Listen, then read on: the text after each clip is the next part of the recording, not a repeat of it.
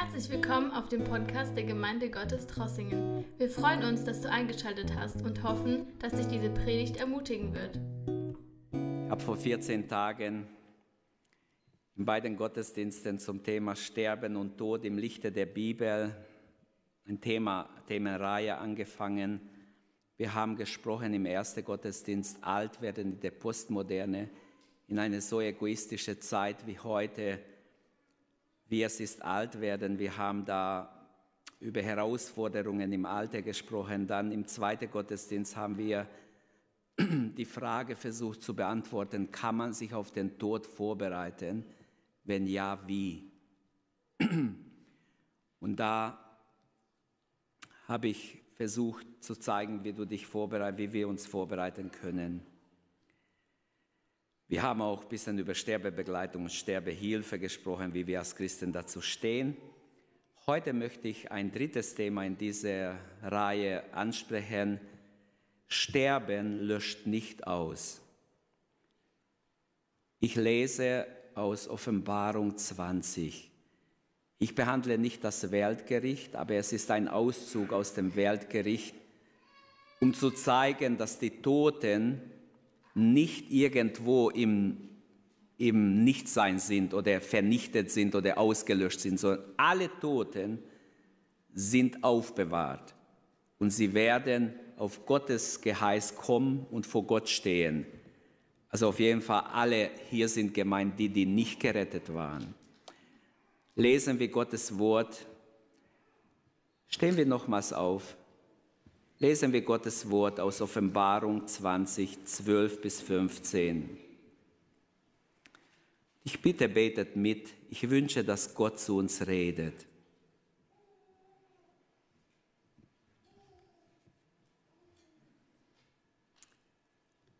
Offenbarung 20, 12. Ich sah die Toten, die Großen und die Kleinen vor Gottes Thron stehen.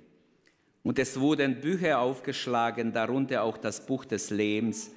Und die Toten wurden nach dem, nach dem gerichtet, was in den Büchern über sie geschrieben stand, nach dem, was sie getan hatten. Das Meer gab die Toten her, die darin waren. Und der Tod und das Totenreich gab die Toten her, die in ihnen waren. Sie alle wurden nach ihren Taten gerichtet. Und der Tod und das Totenreich wurde in den Feuersee geworfen. Das ist der zweite Tod, der Feuersee. Und alle, deren Namen nicht im Buch des Lebens geschrieben standen, wurden ebenfalls in den Feuersee geworfen. Vater, ich bitte dich in Jesu Namen, dass du zu uns redest jetzt auch. Segne dein Wort. Lass es nicht nur Worte sein, sondern sende dein Wort her. Mach uns gesund, da wo wir falsch denken, wo wir vielleicht Defizite haben. Lehre uns durch dein Wort klug zu sein, wirklich so zu leben, dass wir jederzeit sterben können und zwar richtig sterben können, zu dir kommen dürfen. Danke, Herr. Danke, dass du dein Wort belebst, dass du mir Inspiration schenkst, Führung in der Predigt. Ich bitte dich, Herr, ich rechne mit dir und leite du mich, Herr, durch diese Predigt und gib uns offene Herzen, dass dein Wort Raum findet in unsere Herzen, damit es Frucht bringen kann für Zeit und Ewigkeit. Amen. Amen. Bitte nimm Platz.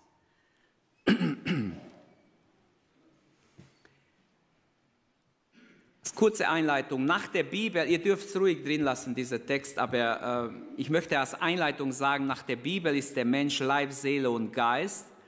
Die Frage wird oft gestellt, was ist der Mensch? Um zu verstehen, warum der Schöpfer, ähm, warum uns der Schöpfer für die Ewigkeit bestimmt hat, müssen wir die Beschaffenheit des Menschen kennen. Und während unsere Kinder zur Schule gehen, die Studenten zu Unis gehen, werden sie äh, mit einer scheinwissenschaftlichen Lüge besättigt und oft belogen mit Dingen, die gar nicht wahr sind, was die Schöpfung und den Menschen und seine Beschaffenheit angeht. Und deshalb wünsche ich, dass Gott, ich möchte meinen Mund weit öffnen und Gott es fühlt, dass ich die Wahrheit darüber sagen kann, für alle, die es hören möchten. Wer sind wir Menschen? Was ist der Mensch? fragt schon Psalm 8. Was ist der Mensch? Was ist das Geheimnis des Menschseins? Die Antwort erwartet man heutzutage vorrangig von der Wissenschaft.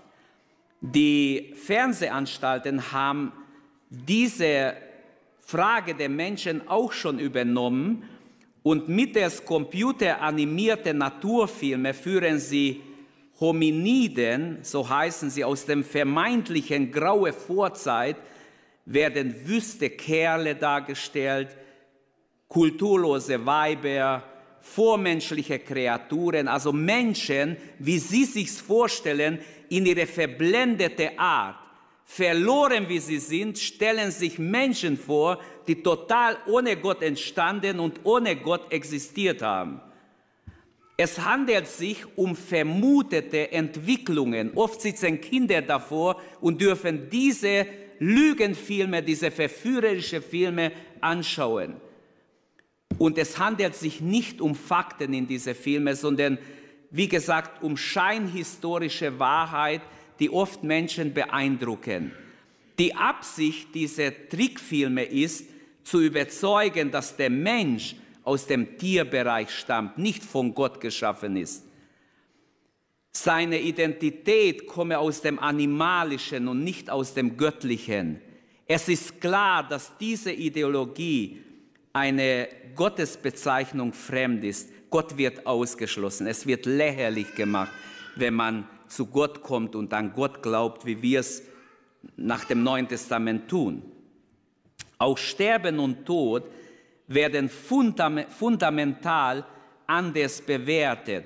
Sie sind hier nicht Folge einer Störung zwischen Schöpfer und dem Menschen.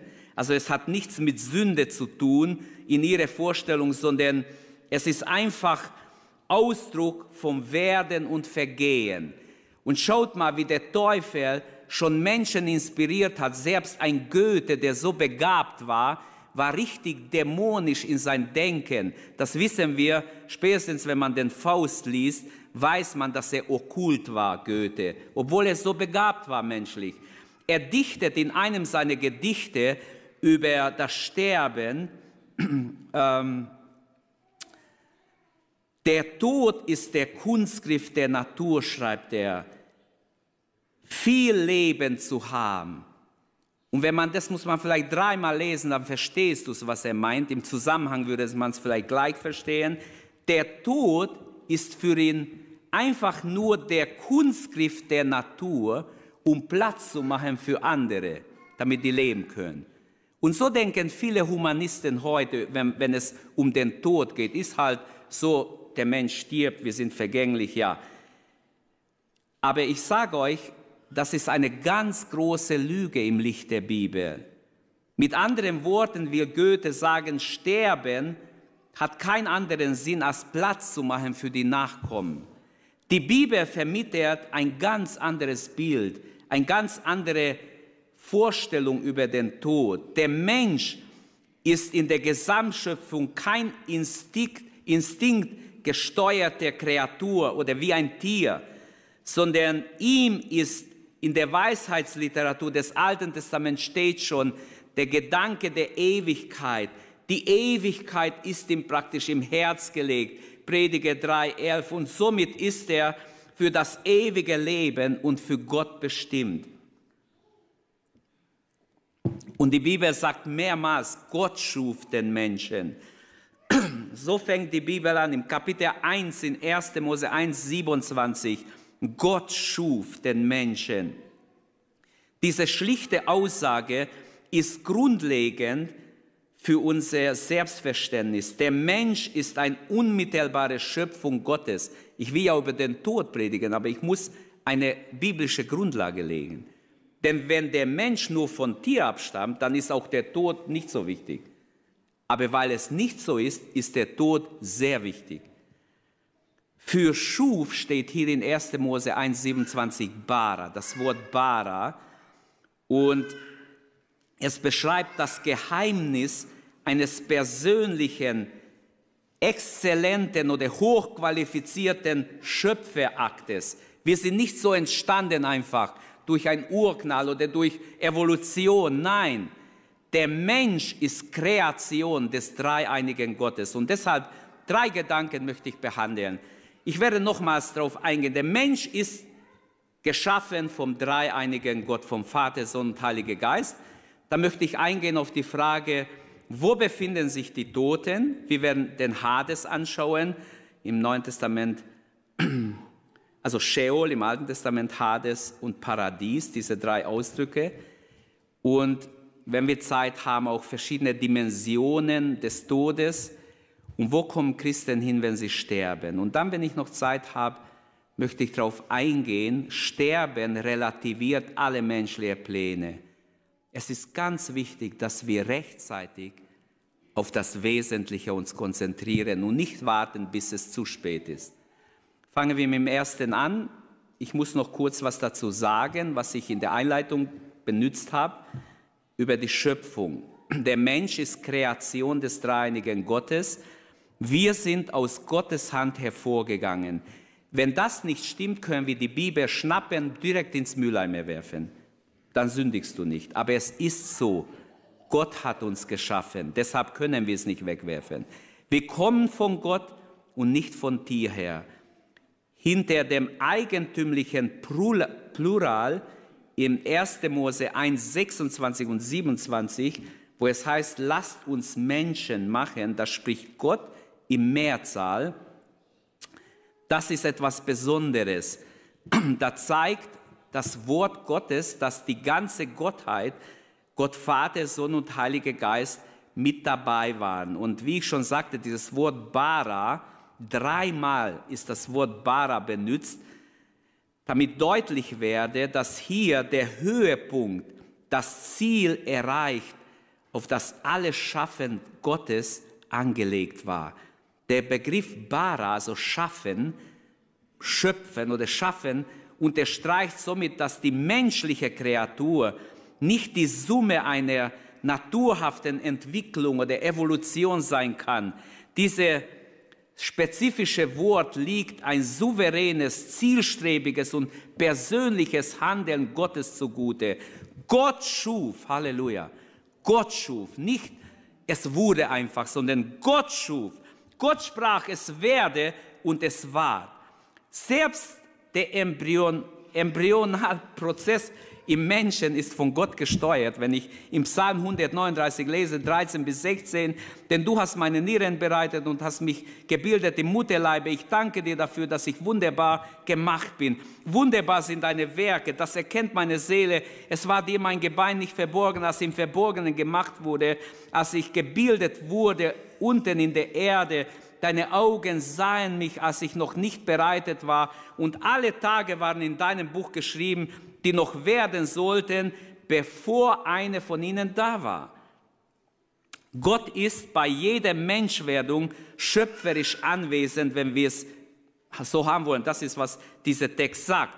Wörtlich heißt es, Gott selbst habe uns im Mutterschoß bunt gewoben modern ausgedrückt, man könnte sagen, der Schöpfer hat uns, äh, hat unser komplexes Wesen, unsere Genetik programmiert. Er ist mitbeteiligt an dein Entstehen. Unser Design kommt also von ihm. Nicht,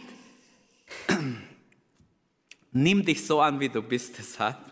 Und kritisiere dich nicht, lehn dich nicht ab. Nimm dich an endlich, wie Gott dich gemacht hat. Und danke Gott dafür. Du bist ein Gedanke Gottes. Und das ist einfach wunderbar. Weil Gott sein, seine eigene Hand im Spiel bringt und seine ewige Identität einprägt, deshalb haben wir es mit, dem, mit der Schöpfung zu tun. Denn es steht hier in 1. Mose 1, 26, 27, wenn wir es lesen, wir sind in seinem Bild geschaffen. Im Abbild Gottes wurden wir gemacht. Nicht tierisch, sondern göttlich sind wir geschaffen. Das sollte jeder Amen sagen. Dem Herrn, nicht mir. Nicht tierisch wurdest du geschaffen, göttlich wurdest du geschaffen. Die Formung und Wesensbestimmung des Menschen ist sozusagen Chefsache. Gott selbst hat es gemacht. Gott selbst, Vater, Sohn, Heiliger Geist, war bei der Schöpfung anwesend und aktiv tätig. Wir sind also zu, zu Gemeinschaft Gottes berufen. Der Mensch ist als dreieinige Person geschaffen, Leib, Seele und Geist. Lass mich ganz kurz noch dazu sagen, der Mensch ist Leib, der Körper des Menschen ist von Gott aus Erde, aus Erdsubstanz, so könnten wir sagen, geformt. Damit ist er befähigt, mit allen geschaffenen Beziehungen in Beziehung zu treten. Auch für den Leib trifft das Werturteil Gottes zu. Es war alles sehr gut. So heißt es in 1. Mose 1, 31.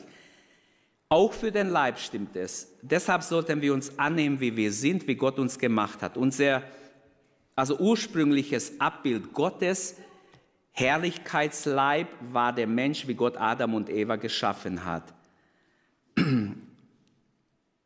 Die Aussage bezieht sich eindeutig auf den Körper auch.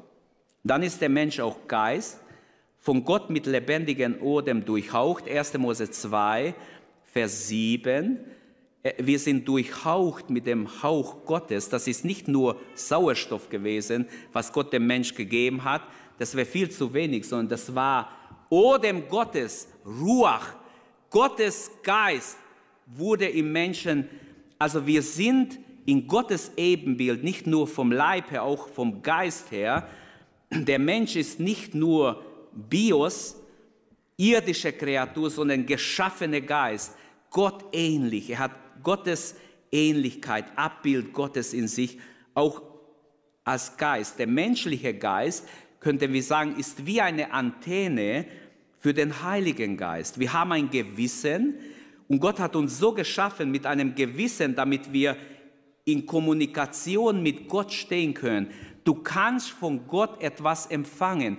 Gott wird sprechen. Er wird zu dir reden. Er hat uns ein Gewissen gegeben. Viele Menschen haben ihr Gewissen immer wieder abgelehnt. Ihr Gewissen ist abgestumpft, sagt Paulus an Timotheus. Sie haben ein abgestumpftes Gewissen. Wie wichtig ist, dass unser Gewissen wach ist, dass wir intakt sind in unser Gewissen und hören, was der Geist der Gemeinde sagt. Und der Mensch ist auch Seele. Durch den vom Schöpfer eingehauchte Geist wurde der Mensch eine lebendige Seele. Und Gott, der Herr, formte aus den Partikeln der Erde, wörtlich übersetzt, den Menschen und blies in den Oden des Lebens in die Nase, so wurde der Mensch so eine lebendige Seele. 1. Mose 2, 7.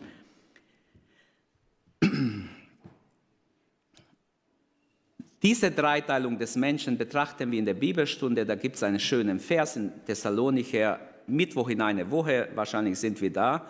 Kommt zur Bibelstunde, da werden wir sehr ausführlich über Geist, Seele und Leib sprechen, wie sie zueinander stehen, warum Gott uns so gemacht hat, wie das wunderbar funktioniert. Es ist wichtig, dass wir wissen, was ist Geist, was ist Seele und so weiter. Aber jetzt gehe ich zum nächsten Punkt. Das war nur die Grundlage für das, was jetzt kommt. Wo befinden sich die Toten? So hat uns Gott geschaffen, Geist, Seele und Leib. Wo befinden sich die Toten? Der Ort der Toten im Alten Testament wird Sheol genannt. Sheol im Neuen Testament Hades. Aber bleiben wir erstmal beim Alten Testament. Ein Israelit, wenn er Gottes Wort kannte, wusste, dass das Ende des menschlichen Lebens nicht im Grab ist, in der Verwesung steht. Er wusste über einen Ort namens Sheol, das Reich der Toten, wo die Toten versammelt werden, wenn sie sterben. Und es gibt mehrere Bibelverse im Alten Testament, die sagen, sie sind nicht bewusstlos, die sind total bei Bewusstsein. Wenn einer kommt, kriegen sie das mit, wenn ein neuer reinkommt. Das heißt, die sind alle am Leben. Ich kann euch das alles nachweisen. Die Frage ist nur die Zeit, ob wir die Zeit haben dazu. Aber es ist interessant, wie oft Sheol im Alten Testament vorkommt. Das hebräische Wort von Grab ist ein anderes Wort. Manche verwechseln Grab mit Sheol, stimmt überhaupt nicht. Für Grab steht Geber. Sheol ist nicht Grab. Es ist so, im Alten Testament lesen wir sehr oft, ich werde einige Stellen noch erwähnen über Sheol. Sheol ist im Alten Testament der Ort, wo die Toten hinkommen, nachdem sie hier körperlich sterben. Und es wird auch Unterwelt oder Totenwelt genannt. Im Psalm 49, 15 und 16 steht, wie Schafe ziehen sie ins Totenreich, also ins Sheol. Der Tod weidet sie und die Aufrichtigen herrschen über sie am Morgen. Ihr Gestalt zerfällt, das Totenreich ist ihre Bleibe. Gott aber wird mein Leben loskaufen aus dem Gewalt des Totenreichs, nimmt er mich auf. Das heißt, hier betet ein Gläubiger, der glaubt, Gott wird mich selbst vom Totenreich herausholen. Und er hat recht. Er ist noch nicht im Neuen Testament, da erfahren wir mehr über das Totenreich, aber wir wissen schon im Alten Testament, es gibt dieses Ort Sheol, wo die Toten versammelt werden und die können da nicht raus. Das ist wie ein Gefängnis. Da kann keine von sich aus raus. Das Schicksal ist besiegert, wer gestorben ist, kommt dahin. Die alttestamentlichen Stellen über Sheol sind eine Bestätigung, dass der Mensch von Erde ist und zu Erde wird. Der Körper wird in die Erde gelegt, wird verwest, aber trotzdem ist der Mensch nicht ausgelöscht. Das hebräische Wort Sheol im Griechisch Hades meint einfach dieses, diesen Ort, dieses Totenreich. Vielleicht ist es besser in Deutsch, wenn wir so nennen, dann versteht es jeder. Das Alte Testament erwähnt verschiedentlich das Begraben von Leichnam. Also es war normal, ein Jude würde sich nie einfach äh, irgendwo einen Toten liegen lassen. Selbst im Krieg, selbst in größter Not hat man gebettelt, um die Leichname zu beerdigen. Für Juden war es hochheilig, dass der Leichnam im Frieden beerdigt wird, selbst wenn ein Mensch verstückelt war, selbst wenn der Kopf abgehauen war oder was weiß ich, nur Gebeine übrig blieben. Wieso hat Josef angeordnet, wenn ihr nach Ägypten zieht. Er glaubte an die Verheißung Gottes. Nimmt meine Gebeine mit, bis dann werde ich wahrscheinlich nur noch Knochen haben. Aber bitte nimmt meine Gebeine und beerdigt mich im heiligen Land. Okay, wir werden bei der Kremation über diese Dinge sprechen. Ich lasse es jetzt. Was mir wichtig ist bei Sheol, wir sind bei Sheol, ähm, Niemals wird jemand in Sheol begraben oder beerdigt. Das ist Vorstellung von Menschen. Die Bibel ist sehr genau. Und im Gegenteil, die Seelen im Sheol sind beim vollen Bewusstsein. Ein Beispiel wäre die Passage beim Propheten Jesaja. Ich lese es jetzt nicht, ist länger. Jesaja 14, 9 und 10. Im Verständnis des Alten Testaments ist das Totenreich Sheol diese Sammelort der Verstorbenen. Es gibt kein neutrales Areal, keine Phase der Existenz, der nicht von Gott für sich beansprucht würde. Das heißt, Gott hat absolutes Recht auch über oder Macht auch über diesen Ort. Nicht der Teufel hat dort das Sagen, Gott hat das Sagen. Äh, auch die Toten gehören Jahwe, so steht es geschrieben. Der König David erkannte schon zu seiner Zeit, dass das Totenreich nicht Endstation ist für die, die sterben. Von wo weiß er das? Nur durch Offenbarung kann er es wissen. Er schreibt im Psalm 16, Du Herr wirst mich nicht der Totenwelt preisgeben. Du wirst nicht zulassen, dass ich für immer im Grabe, also im Sheol ende, Du führst mich den Weg zum Leben. In deiner Nähe finde ich ungetrübte Freude. Aus deiner Hand kommt mir ewiges Glück. Gut, Petrus benutzt diese Stelle auch auf Jesus, besonders Vers 16, Vers 8 in diesem Psalm 16, wo er sagt in Apostelgeschichte in seiner Pfingstpredigt, dass es eine Weissagung auf Jesus ist, dass Jesus zwar begraben wurde, aber nicht Verwesung sehen wird. David weissagte über Jesus. Aber David hat zuerst für sich gebetet. Er hat den Glauben, dass Gott ihn von diesem Ort herausbringt. Der Ort der Toten im Neuen Testament, es wird Hades genannt. Ähnlich wie im Alten, ein Ort, wo die Toten versammelt werden. Aber es gibt einen Unterschied. Passt gut auf. Totenreich im Neuen Testament es ist schon ein Unterschied zum Alten. Und wir werden gleich sehen, warum. Die Gerechten sind ja bereits, die Gläubigen sind bereits in einer Gemeinschaft, in einer Beziehung zu Jesus. Wer sich bekehrt hat und wiedergeboren ist, der lebt in einer in eine Beziehung mit Jesus Christus. Preis dem Herrn. Das neue Leben ist so wichtig. Es gibt kein Himmel ohne geistliches Leben, ohne Leben mit Gott, ohne Wiedergeburt, ohne Hingabe an Gott, ohne Demut, ohne Nachfolge Jesu. Und die Gemeinde weiß sich sicher von allen Mächten der Finsternis. Wir wissen, wir sind in Gottes Hand und der Hades hat kein Recht über unser Leben, wenn wir im Herrn sind. Und das möchte ich ja zeigen, was passiert nach der Auferstehung Jesu, kommt eine Veränderung, auch mit dem Totenwelt oder mit dem Ort der Toten. Das Neue Testament setzt äh, etwas einfach vor uns, ohne es groß zu erklären, und zwar spricht von der Hadesfahrt Jesu. In Matthäus 12, 40 wird es vorausgesagt, in Apostelgeschichte 2 wird es erwähnt, in 1. Petrus 3, 19 wird gesagt, Jesus fuhr hinunter in den untersten Ort, er hat dort den Gefangenen gepredigt. 1. Petrus 4, 9, 6, auch wieder wird es bestätigt, tatsächlich, es hat stattgefunden. Und wir würden gerne mehr wissen, aber es steht halt nicht viel darüber. Es wird nur indirekt erwähnt, Jesus hat nach seinem Sterben auf Golgatha, bevor er gen Himmel gefahren ist, er hat sogar das Totenwelt besucht. Und nach Epheser 4 hat er dort auch was gemacht. Er hat etwas Gewaltiges getan, aber ich komme gleich dazu.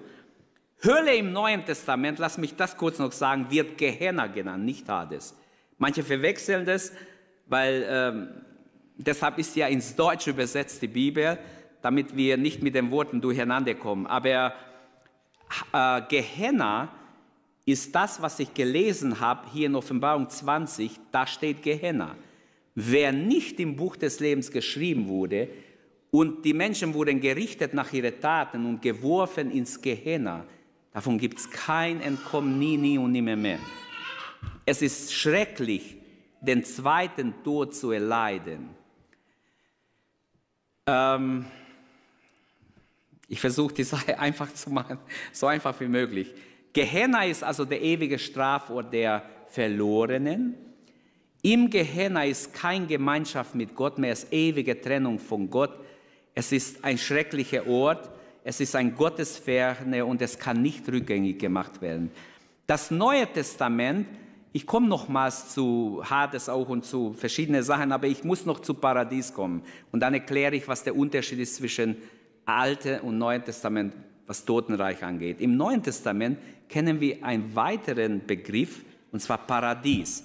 Gott selbst hat alle Menschen, können wir wirklich sagen, von der Bibel her nicht für die Hölle bestimmt. In Matthäus 24 steht, die Hölle ist für den Teufel und seine Engel bestimmt worden.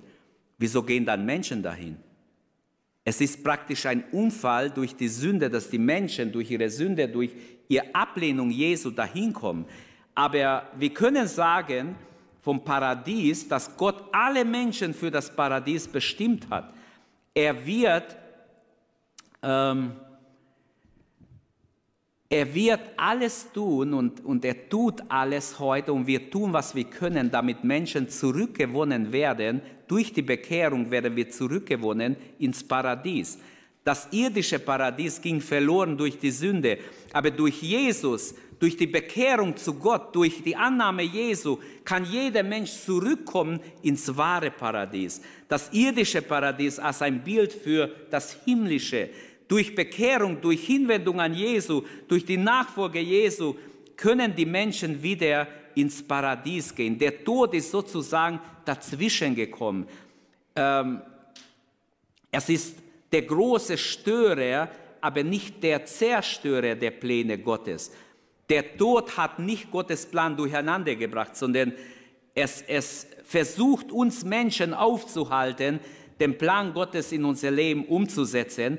Und zweifellos ist Gott stärker. Er sitzt am längeren Hebel und wer will, kann gerettet werden. Das ist die Wahrheit. Das ist Evangelium, gute Nachricht. Wer will, kann gerettet werden. Wer den Namen des Herrn anruft, der soll gerettet werden, der wird gerettet werden. Und so können wir sagen, der Tod kann nicht das letzte Wort haben. Das, äh, als letzter Feind wird der Tod von Gott vernichtet. 1. Korinther 15 beschreibt die Auferstehung Jesu und dort wird auch über den Tod viel gesagt, Vers 26. Die Bibel sagt an verschiedenen Stellen, dass bis zur Auferstehung kein Zustand der Bewusstlosigkeit besteht. Viele denken, ach, der ist gestorben, jetzt ist er bewusstlos bis zur Auferstehung. Stimmt nicht. Quatsch, das ist nicht so. Schon im Alten Testament ist nicht Bewusstlosigkeit. Im Neuen erst recht nicht. Wenn Gotteskinder sterben, sind sie beim Herrn. Das wissen wir aus verschiedenen Stellen. Paulus sagt zum Beispiel in Philippe 1,23, ich habe Lust, aus der Welt zu scheiden und bei Christus zu sein. Auch Jesus sagt in der Geschichte vom armen Mann und, und nee, von reichem Mann und armen Lazarus, Lukas, 19, äh, Lukas 16, 19 und weiter bis 31, diese Geschichte, äh, da erzählt Jesus, dass Abraham und der, der gestorbene reiche Mann miteinander redeten. Der eine war in Hades, der andere war im Paradies. Und sie sahen sich und redeten miteinander, aber sie konnten nicht zueinander gehen. Ein riesen Kluft ist zwischen ihnen. Und sie können aber kommunizieren. Okay, manche sagen, es ist nur ein Gleichnis. Aber es sind viele Wahrheiten in diesem Gleichnis, die wahr sind, die übereinstimmen mit anderen Aussagen der Bibel. Und diese Stelle sagt übrigens, dass die einen in eine vorläufige Seligkeit sind im Paradies, die anderen an einem Ort vorläufigen Unseligkeit, Qual, Hades. Das heißt, nach Jesu Tod, als Jesu in den untersten Örter geht, trennen sich diese Dinge. Es gibt einen Unterschied. Wenigstens glaube ich, dass das so war. Das ist zu wenig als Lehre daraus zu machen. Die Bibel erwähnt es. Aus dem Zusammenhang der Gesamtschrift glaube ich, dass ich so richtig verstehe, dass Jesus die alttestamentliche Gläubige, als er in der unterste Örte ging, hatte alle alttestamentliche Gläubige aus dem Hades, aus dem Sheol, ins Paradies geholt. Die im Glauben gelebt haben, die sich an Gott gehalten haben. Hatte ins Paradies. Da ist Abraham, Isaac, Jakob und alle Erlösten. Aber es gibt weiter den Hades, den, das Totenreich. Da werden Menschen gesammelt, die noch vor Gericht stehen, die ins ewige Feuer oder Gehenna geworfen werden, weil ihr Name nicht im Buch steht. Für den endgültigen Strafort ist ja, wie ich schon sagte, Gehenna, das Wort Gehenna. Jesus redet in Matthäus 24, 41 über diese Ort. Er sagt, es ist ewige Feuer dort. Auch mag erwähnt werden, dass Mose, obwohl er tausend Jahre vor Jesus stirbt, also mindestens tausend Jahre, ich habe jetzt nicht gerechnet, Bibelschule, was ist, wie viele Jahre vorher hat er gelebt? Also er stirbt, es sind mindestens tausend Jahre dazwischen. Und was passiert?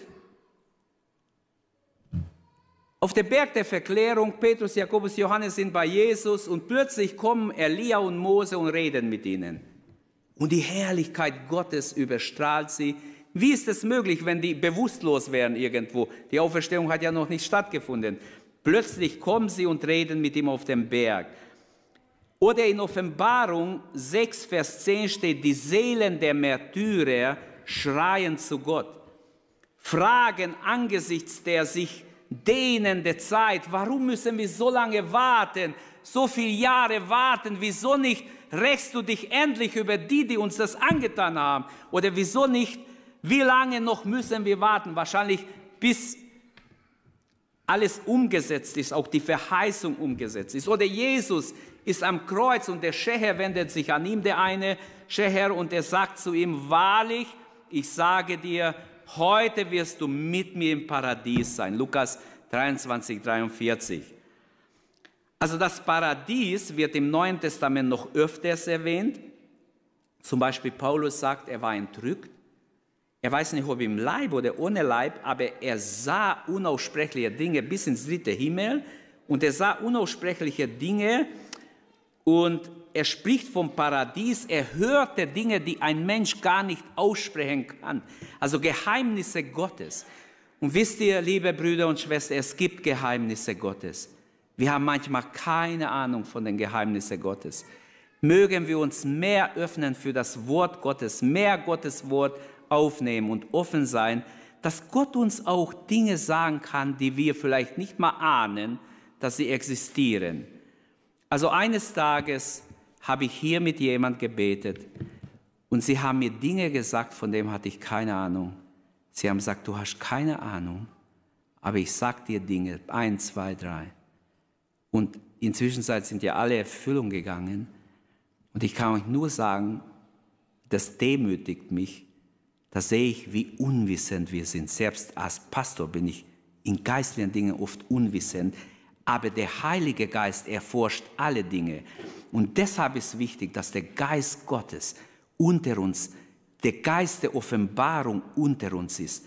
Wer Ohren hat, der höre, was der Geist der Gemeinde oder den Gemeinden sagt. Wer überwindet, dem werde ich ähm, geben zu essen vom Baum des Lebens, der im Paradies Gottes ist. Also wiederkommt, auch in Offenbarung äh, 22, 22 steht es, glaube ich, 7, kommt es wieder vor, Paradies. Also Paradies, ich kann jetzt nicht alle Stellen jetzt durchnehmen, hat sich nach Jesu Tod etwas geändert? Das ist die Frage. Darüber diskutieren manchmal Theologen. Hat sich da was geändert? Was hat sich denn geändert? Er befahl seinen Geist, als er noch am Kreuz war, dem Vater. So steht es in Lukas 23, 46, dass Jesus laut rief, Vater, in deine Hände befehle ich meinen Geist. Und er starb auf sein eigener Befehl. Sofort starb er.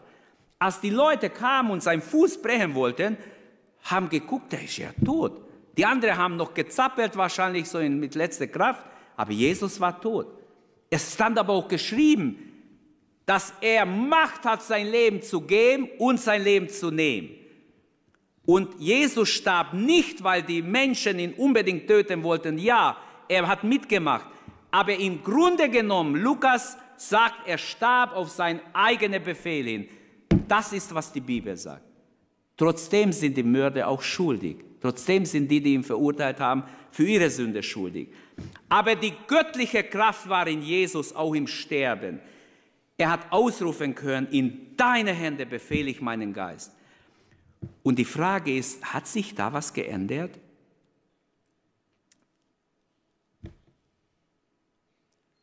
Petrus sagt, er ging ins unterste Ort. Da wird auch diskutiert, da werden alle möglichen falsche Lehren daraus gemacht dass am Schluss alle gerettet werden, dass er sogar denen zur Zeit Noah, die sich nicht bekehrt haben, okay, es steht was darüber. Aber wir können nicht Dinge behaupten, die im Widerspruch zur Gesamtschrift sind. Deshalb kann ich keine große Lehre aufstellen über diese Höllenfahrt Jesu, aber ich, ich stelle es mir so vor, so vor, dass er von dort die Menschen, die vom Alten Testament her Gott gehorsam waren, zur Zeit des Alten Bundes, die hat er alle befreit und ins Paradies gebracht, im Vorort des Himmels. Es ist nicht der Endort, weil die Bibel spricht auch davon. Die, die Endstation auch für die Erlösten ist nicht diese Paradies, sondern es ist der Himmel, das neue Jerusalem, das kommt alles noch. Das kommt nach dem tausendjährigen Reich. Wohin geht also ein Christ, wenn er stirbt? Wohin ging Stephanus?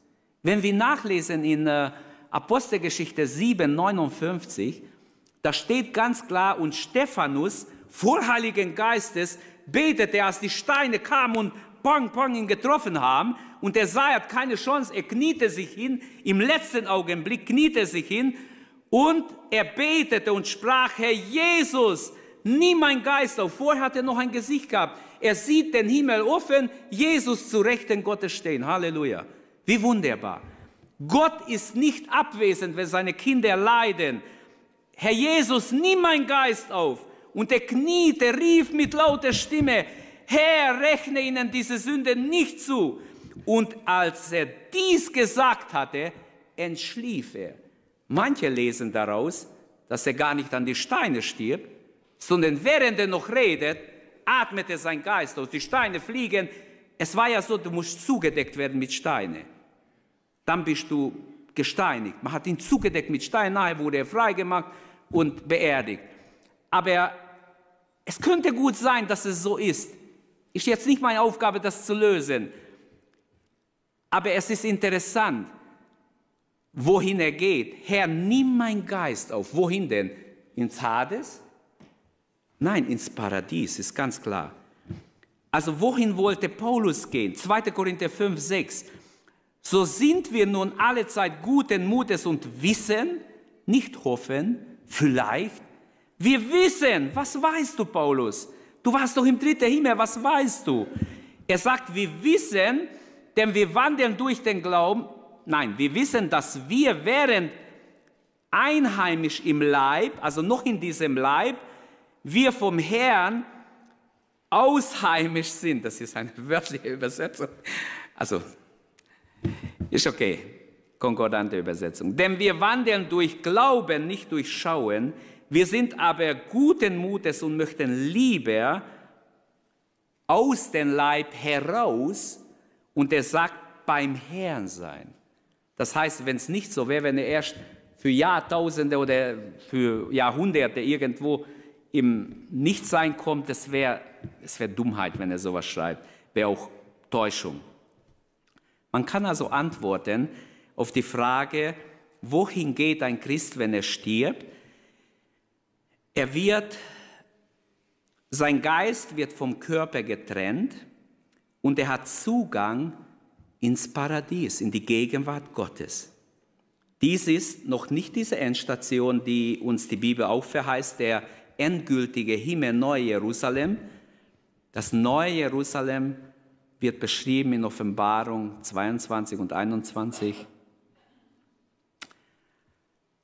Paradies und auch Hades hat nichts mit Fegefeuer zu tun. Die Lehre vom Fegefeuer ist nicht im Neuen Testament, auch nicht im Alten. Es ist eine falsche Lehre. Es kommt wahrscheinlich aus den Apokryphen, da wird irgendwo so ein halber Satz gesagt. Und es ist eine falsche Lehre, die im Widerspruch steht zum Wort Gottes. Wohin gehen die Nichtchristen, wenn sie sterben? Sie kommen ins Totenreich, in eine Trennung von Gott. Sie sind bei Bewusstsein. Der reiche Mann sagt ganz klar, ich habe noch Brüder, wenigstens die sollen aufgaben, nicht an diesem schrecklichen Ort kommen. Jemand soll zu ihnen gehen, warnen sie, dass sie ja nicht hierher kommen. Haltet sie auf von ihr Lebensstil, wie sie jetzt leben, kommen die alle her wie ich. Er ist sich völlig überzeugt. Jetzt ist er plötzlich besorgt um die Unerretteten, um Menschen, die ohne Gott leben. Heute lacht man über uns, Kindermärchen, Ihr glaubt noch an eine Schöpfung. Es ist Märchen für Kinder. Ihr glaubt an ein Totenreich, an was weiß ich. Die Leute lachen uns aus. Oft Leute mit Doktortiteln, mit, mit Professortiteln, mit gelehrte Akademiker, die lachen einen aus. Ihr Verstand ist verblendet, sagt Paulus. Sie können die Wahrheit nicht erkennen. Die Wahrheit kann nur erkannt werden, wenn man wiedergeboren wird. Und Sterben relativiert alle menschlichen Pläne. Zu dem Punkt komme ich heute nicht. es tut mir leid. Das können wir ja später machen. Ich mache aber einen Abschluss. Was meinen wir als Abschluss? Aus dem Ganzen, wenn wir das, was wir heute gesprochen haben, es ist doch schön zu wissen, wo ich hinkomme als Gläubige. Es ist doch schön zu wissen, und trotzdem ist der Tod schmerzhaft, weil es hat, es hat mit Trennung zu tun. Wenn ein geliebter Mensch stirbt und plötzlich weggerissen wird aus dem Leben, das tut weh, das kann Jahre dauern, bis diese Wunde heilt.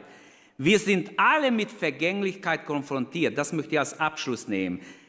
Ähm, wir haben vieles gehört, ich habe vieles angeschnitten. Wir sind alle mit Vergänglichkeit konfrontiert. Ob du zwölf Jahre alt bist heute Morgen oder 100 oder dazwischen.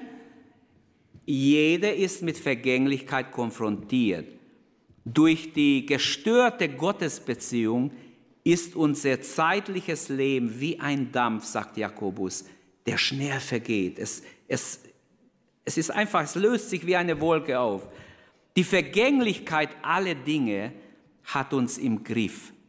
Plus minus 80 schreibt Mose im Psalm 90, 70, 80 Jahre, ähm, und der Mensch muss gehen. Und selbst diese kurze Strecke ist alles andere als leicht.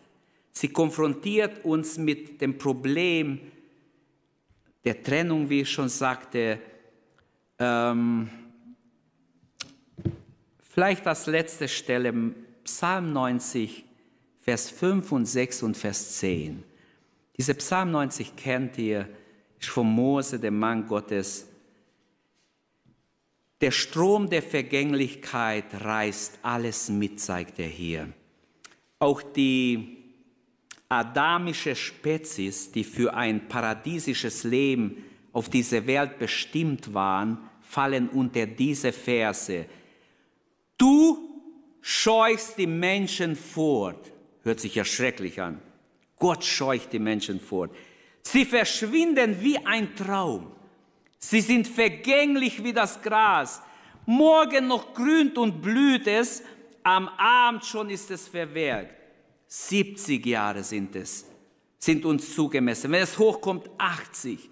Doch selbst die Besten davon sind Mühe und Last. Wie schnell ist alles vorbei und wir sind nicht mehr. Wir waren nur. Unser irdisches Leben ist zu Ende. Wie gut ist zu wissen, durch Jesus sind wir auch in 100 Jahre, auch in 1000 Jahre. Es gibt ewiges Leben. Es gibt ein Leben danach im Reich Gottes, im Paradies, im Himmel. Dahin wollen wir gehen. Ich möchte alle ermutigen, es lohnt sich, Gott sich hinzugeben. Unser Leben ist in Gottes Hand. Wir sterben nicht an Corona. Nimmt es zu Herzen, wenn du stirbst als Gottes Kind, du stirbst an Gottes Willen. Amen. Lasst uns aufstehen. Lasst uns glauben, dass Tod und die Macht des Todes hat der Herr besiegt schon lange. Lasst uns glauben und Mut haben und in seinem Willen sein. Halleluja. Beten wir gemeinsam. Bist du bereit, wenn der Herr dich ruft? Diese Predigtreihe hat keinen Sinn, wenn wir nur rumphilosophieren. Jede Predigt soll uns herausfordern. Bist du bereit, wenn Gott dich ruft? Hörst du die Stimme Gottes, die zu dir redet? Sei bereit, Heute noch kann Gott dich rufen. Wenn deine Seele heute gefordert wird, fragt Jesus, wessen wird sein, was du gesammelt hast? Merken wir, nie habe ich so empfunden wie, wie seit einem Jahr, seit dieser ganzen Zeit wir durchmachen, wie vergänglich die Dinge sind. Alles, auf was die Menschen gesetzt haben, ist total vergänglich. Es, die ganze Situation führt jedem Menschen vor, wie vergänglich er ist, sein Leben und was er hat. Alles Besitz ist null wert, nichts wert. Es blendet sogar, es hält ab von Gott manchmal, dass die Leute sich auf das Wesentliche konzentrieren. Und wie arm ist man ohne Gott? Wie reich können wir in Gott sein? Ich wünsche, dass wir alle bereit sind, jede Zeit zu sterben. Denn der Herr will, dass wir ihm entgegengehen, dass wir vor ihm stehen, dass wir nicht unvorbereitet leben.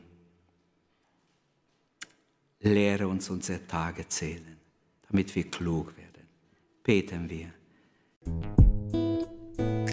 Danke, dass du unsere Predigt angehört hast. Wenn dich die Botschaft angesprochen hat, dann teile sie gerne mit deinen Freunden und Bekannten dass auch sie diese Predigt hören können. Wir wünschen dir Gottes Segen.